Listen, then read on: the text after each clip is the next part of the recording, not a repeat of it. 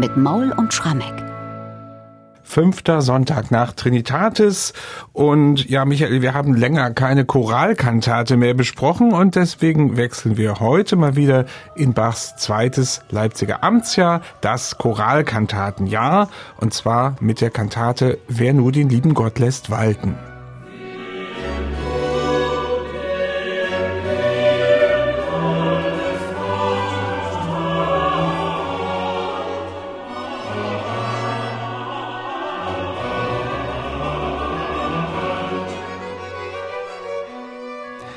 Das war schon mal ein kleiner Ausschnitt aus dem Eingangschor dieser Kantate. Wer nur den lieben Gott lässt walten, ein sehr bekannter, bis heute populärer Choral von Georg Neumark aus dem Dreißigjährigen Krieg. Und da geht es um Gottvertrauen. Das ist im Grunde das einzige Thema.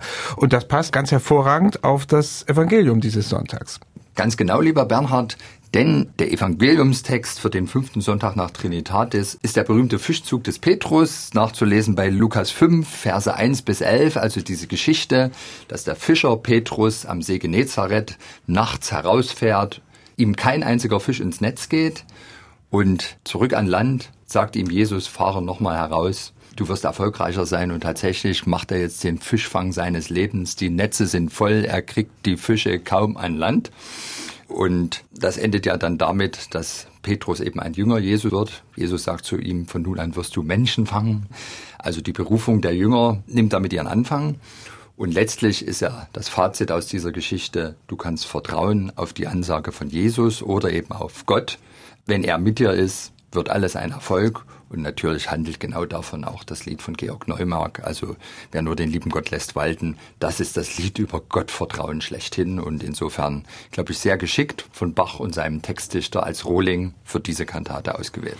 Und er schlachtet, möchte ich hier fast sagen, diesen Choraltext wirklich voll aus. Also drei der sieben Strophen werden wörtlich zitiert, am Anfang, in der Mitte und am Schluss. Aber es kommen hier ganz viele Choralzeilen immer wieder hinein in das Kantatenlibretto Libretto und was hier besonders ist, es gibt sehr viele ganz offensichtliche Bibelhinweise und eben auch auf diesen Fischzug ganz des, genau. des also, Petrus. Das kann man regelrecht vorbildlich sich anschauen im zweiten Rezitativ, wo praktisch aller fünf Zeilen eine einzelne Choralzeile kommt, die dann Bach auch in Form des Chorals vertont. Also die erkennt sofort jeder, ist die, da? Genau, ja. aber dazwischen kommen eben genau die Anspielungen, die du gerade benannt hast, auf verschiedene Bibelstellen. Ganz zentral am Ende dieses zweiten Rezitativs hat Petrus gleich die ganze Nacht mit leerer Arbeit zugebracht und nichts gefangen. Auf Jesu Wort kann er noch einen Zug erlangen. Drum traue nur in Armut, Kreuz und Pein auf deines Jesu Güte mit gläubigem Gemüte. Nach Regen gibt er Sonnenschein. Und letzte Zeile jetzt. Und setzet jeglichem sein Ziel. Und das ist tatsächlich eine aus dem Choral übernommene Zeile. Etwas weiter oben in dem Rezitativ ist eine Anspielung auch auf das berühmte Gleichnis vom armen Lazarus und dem reichen Mann. Da heißt es, du darfst nicht meinen, dass dieser Gott im Schoße sitze. Das ist wiederum bei Neumark geborgt der täglich wie der reiche Mann in Lust und Freuden leben kann, der sich mit stetem Glücke speist bei lauter guten Tagen, muss oft zuletzt, nachdem er sich an eitler Lust ergötzt, der Tod in Töpfen sagen. Der Tod in Töpfen, das ist wiederum ein Zitat aus dem zweiten Buch Könige. Das ist diese Geschichte, wo der Prophet Elisa durch seine Worte ein wirklich zunächst völlig ungenießbares Essen im Topf, also den Tod im Topf, essbar macht. Mhm. Und das haben natürlich damals die aufmerksamen Gottesdienstbesucher gleich verstanden. Wir müssen schon ein bisschen genauer in der Bibel blättern, um das zu erkennen. Aber tatsächlich sehr virtuoses Wechselspiel zwischen einzelnen Choralzeilen Zeilen, die vermengt werden mit Paraphrasen über mhm. zentrale Bibelstellen, die auch wiederum von Gottvertrauen handeln. Also diese Kantate ist wirklich ein Eldorado, könnte man sagen, für bibelfeste Gemeindemitglieder. Und das waren die ja damals, mhm. weil die das ja schon wahrscheinlich im Schulunterricht alles auswendig gelernt haben, gelesen haben, rezipiert haben. Das und dann saß. eben, das saß. Und die haben diese Anspielung sofort, Tod ja, in Töpfen, ja, wer wüsste das heute, mhm. verstanden. Das finde ich immer ganz beeindruckend. Mhm. Und das ist auch ein Grund, warum Bach dann irgendwann angefangen hat, so Libretti auszuteilen, dass man das, falls man das akustisch nicht verstanden hat, dann wenigstens vor Augen hat und sich seine schönen Gedanken dazu machen kann. Wir schauen auf die Musik. Das ist die sechste Kantate jetzt im Choralkantatenjahrgang. Bach ist jetzt so langsam im Modus drin und macht aber wieder was Besonderes aus der ersten Choralstrophe.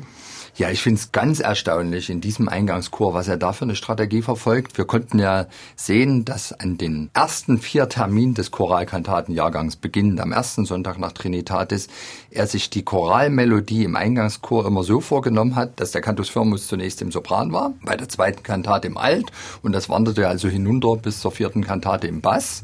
Jetzt ist das ja hier genau genommen die sechste Kantate innerhalb des Choralkantatenjahrgangs, weil dazwischen noch der Johannistag war. Und jetzt macht er eigentlich was ganz Verrücktes. Er hat erstmal wieder natürlich einen selbstständigen Instrumentalsatz, der sehr lebendig daherkommt. Aber dann setzt nicht der Cantus Firmus ein, sondern es beginnen zunächst Sopran und Alt mit einer Art konzertierten Variante der ersten Zeile des Choraltextes, bevor dann alle vier Gesangsstimmen den Choral nochmal motettisch durchführen mit Cantus Firmus.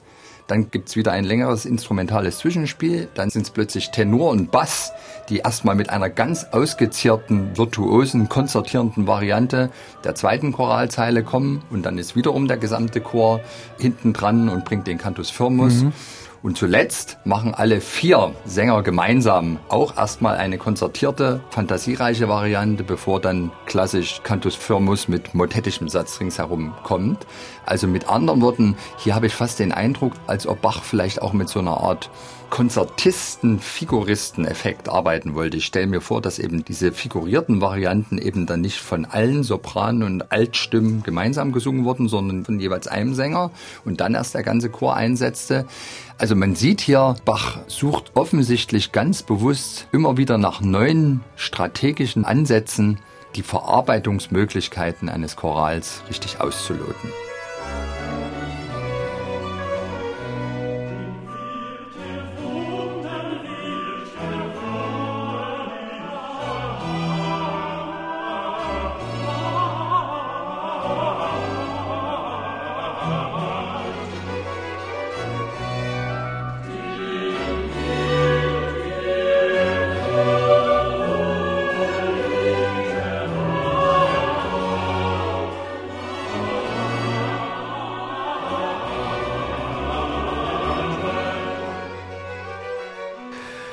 Das war also jetzt nochmal ein Stück aus dem Eingangschor mit dieser bislang im Choralkantatenjahrgang wiederum einzigartigen Anlage aus Orchester, Zwischenspielen, konzertierenden Solisteneinführungen und dann dem kompletten Choral im Chor. Überhaupt, ich habe schon erwähnt, Choralzeilen werden in der gesamten Kantate, auch in den Rezitativen und Arien immer wieder zitiert. Und Bach leistet sich dabei das Spielchen, dass er den Choral, ich würde mal sagen, richtig gehend seziert. Oder man könnte auch sagen variiert, das klingt nicht so chirurgisch, dass er einzelne Choralzeilen bringt und man denkt, aha, das ist irgendwie die Choralmelodie, sie ist es aber nicht ganz.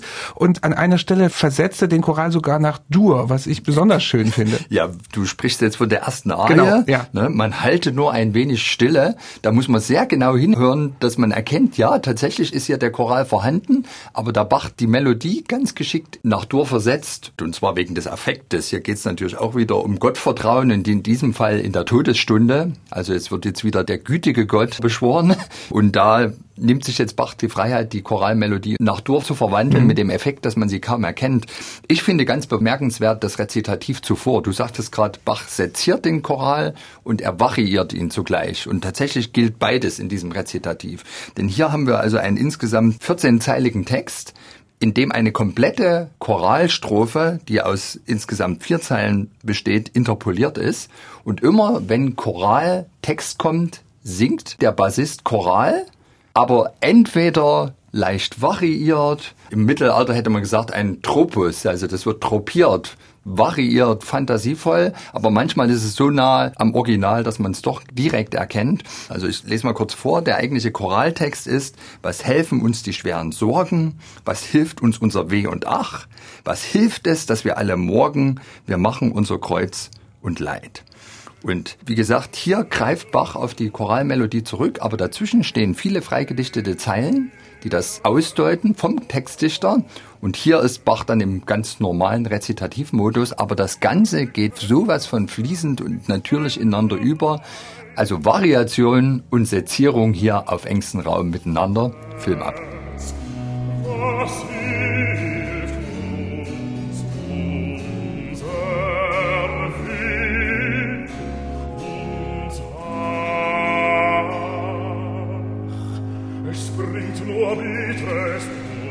Oh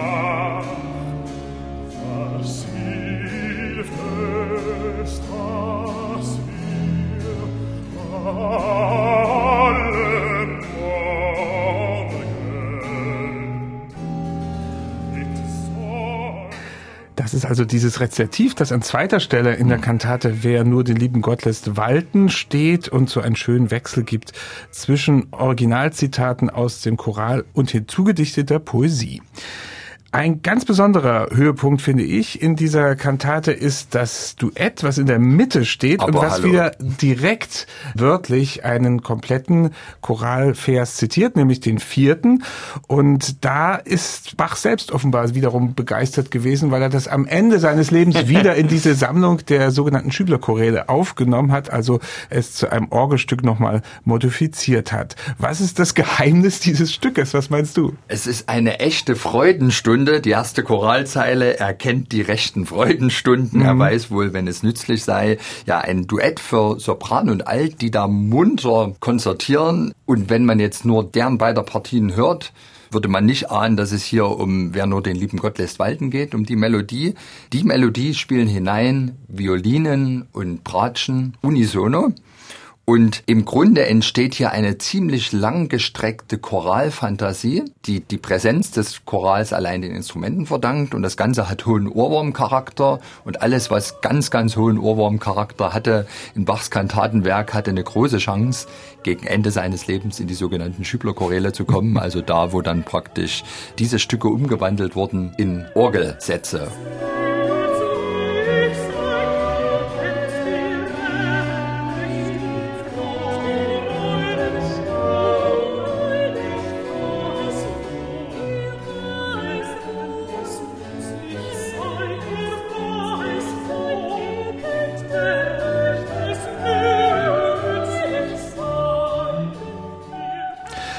Das ist also das Duett in der Mitte dieser Kantate. erkennt die rechten Freudenstunden und es folgen noch weitere Sätze, noch ein Rezitativ, das haben wir schon vom Text her erwähnt und eben noch eine Sopranarie und da gibt's auch wieder Anklänge an den Choral, aber wieder anders. Ja, also hier lässt er uns alle ganz schön lange mhm. warten, denn es wird dann eigentlich nur die letzte Choralzeile, also der Abgesang, zitiert. Er ist der rechte Wundersmann. Da kommt dann tatsächlich die Choralmelodie, aber da ist die Arie schon fast vorbei. Also hier lässt er uns alle nochmal warten. Aber auch das steht wiederum, finde ich, für die Aussage des Textes. Wir warten ja häufiger mal im Leben auf die Hilfe Gottes und eins soll ja gewiss sein anhand von Neumarks Lied die Hilfe kommt. Manchmal müssen wir ein bisschen drauf warten, aber wir können gewiss sein, Gott lässt uns nicht in Stich.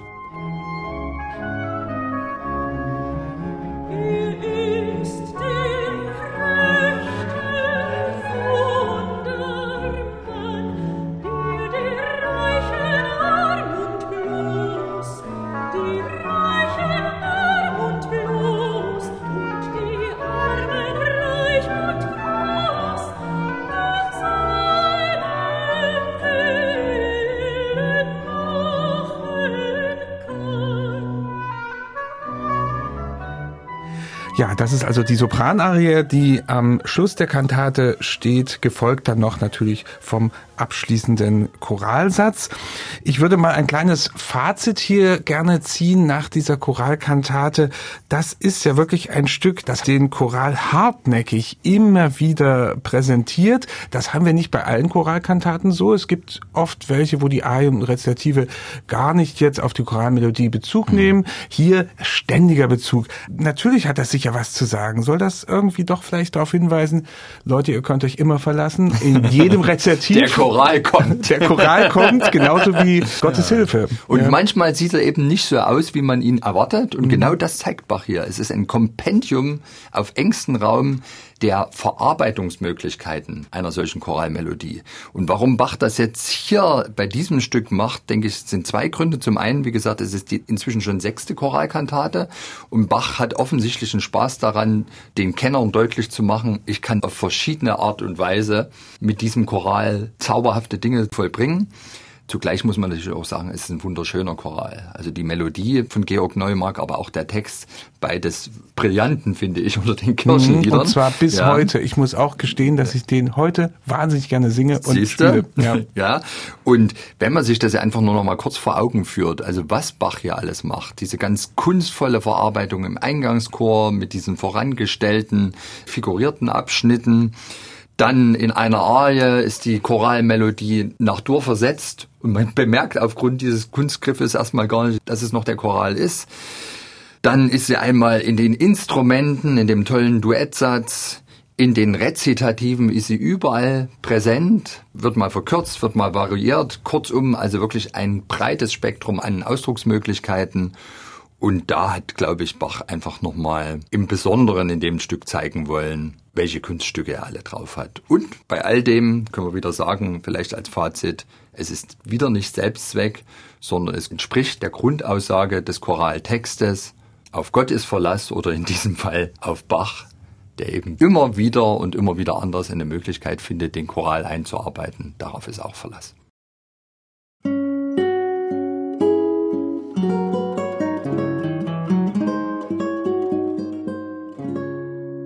MDR Classic